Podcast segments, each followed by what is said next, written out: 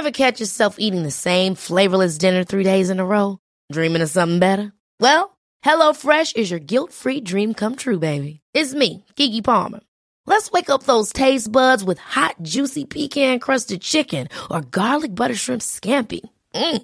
Hello Fresh. Stop dreaming of all the delicious possibilities and dig in at HelloFresh.com. Let's get this dinner party started.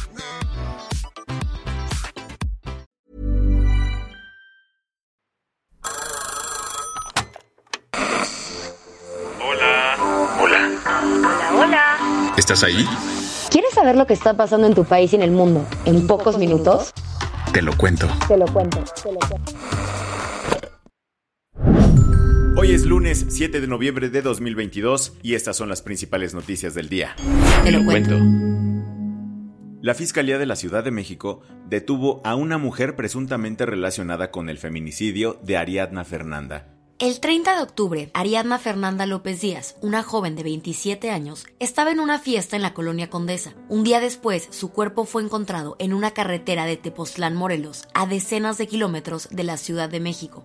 Luego de haber encontrado el cuerpo, el fiscal de Morelos, Uriel Carmona, dio una conferencia para hablar de las conclusiones de sus investigaciones, pero terminó revictimizando a Ariadna. Según el fiscal, las pruebas forenses comprobaron altos niveles de alcohol en su sangre y confirmaron que su muerte se debía por congestión alcohólica. El fiscal de Morelos también dijo que en el cuerpo de Ariadna No encontramos en ella huellas de violencia. Sin embargo, estos dichos no coinciden con la investigación que hizo la Fiscalía General de Justicia de la Ciudad de México sobre el caso y que ayer informó que la causa de muerte de Ariadna fue un trauma múltiple y que su cuerpo sí presentaba signos de violencia. Además, la fiscal capitalina Ernestina Godoy señaló que hay evidencia para sostener la posible participación de dos personas en el feminicidio de Ariadna. ¿Cómo lo saben? Encontraron videos de la noche del 31 de octubre en los que se ve un hombre saliendo del departamento donde estaba Ariadna, en la colonia Condesa, cargando un cuerpo y metiéndolo a una camioneta. Ante todo esto, las autoridades capitalinas también informaron de la detención de Vanessa N., la novia del dueño del departamento donde murió Ariadna y quien es señalada como sospechosa por el feminicidio. Sin embargo, sigue la búsqueda de su novio, Rautel N., que incluso así habló y exigió justicia en el velorio de Ari.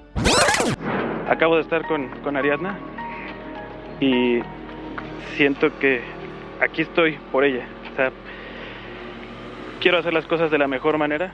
En la declaración que dio ayer, Ernestina Godoy le pidió a la población que, en caso de contar con información sobre Rautel, se ponga en contacto con la fiscalía.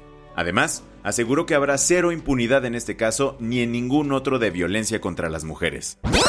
En la Fiscalía General de Justicia nos hemos comprometido para que ningún crimen en contra de las mujeres quede impune. ¿Qué más hay? Inició la COP27 en Egipto, donde casi 200 países se reunirán para hablar de la crisis climática. La edición número 27 de la Conferencia de las Partes de Naciones Unidas sobre el Cambio Climático, mejor conocida como COP, ya arrancó.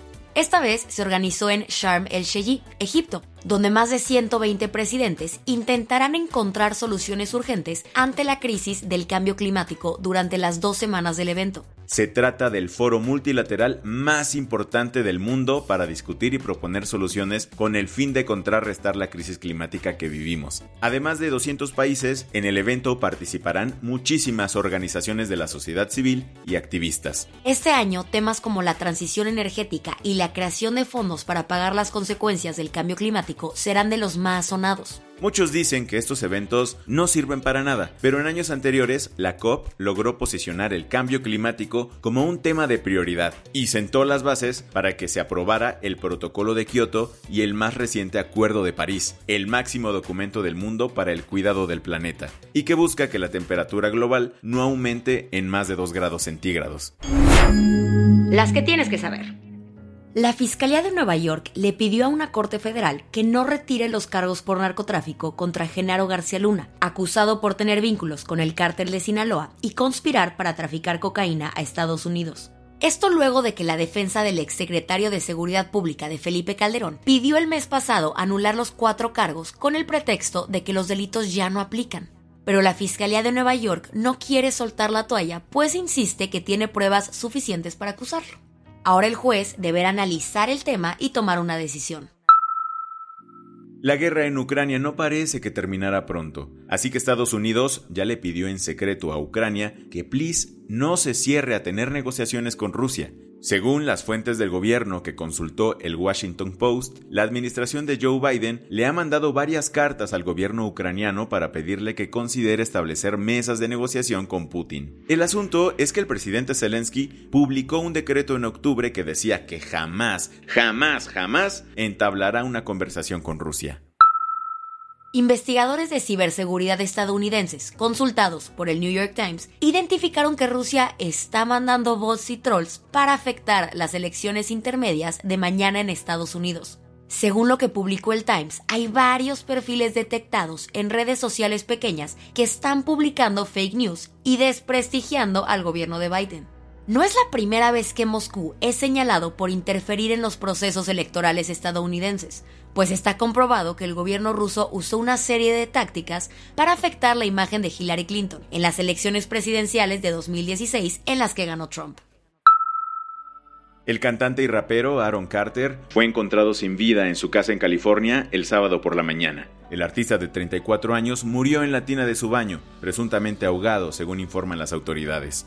Aaron era el hermano menor de Nick Carter, miembro de los Backstreet Boys. Varios artistas y amigos de Carter acudieron a redes sociales para publicar sus propios mensajes recordando al cantante.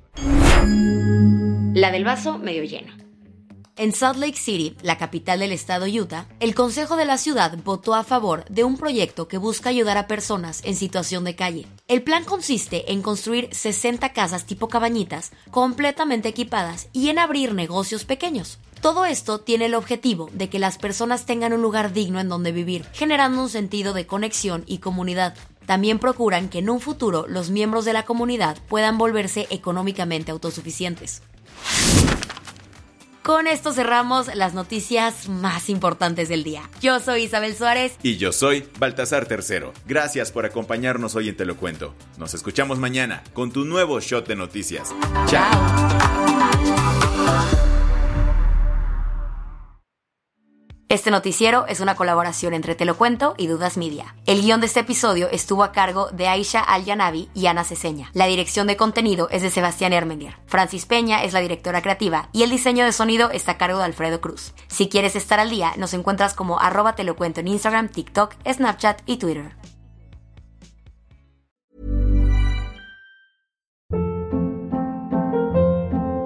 Hold up. What was that? Boring. No flavor. That was as bad as those leftovers you ate all week. Kiki Palmer here, and it's time to say hello to something fresh and guilt-free. Hello Fresh. Jazz up dinner with pecan-crusted chicken or garlic butter shrimp scampi. Now that's music to my mouth. Hello Fresh. Let's get this dinner party started. Discover all the delicious possibilities at hellofresh.com.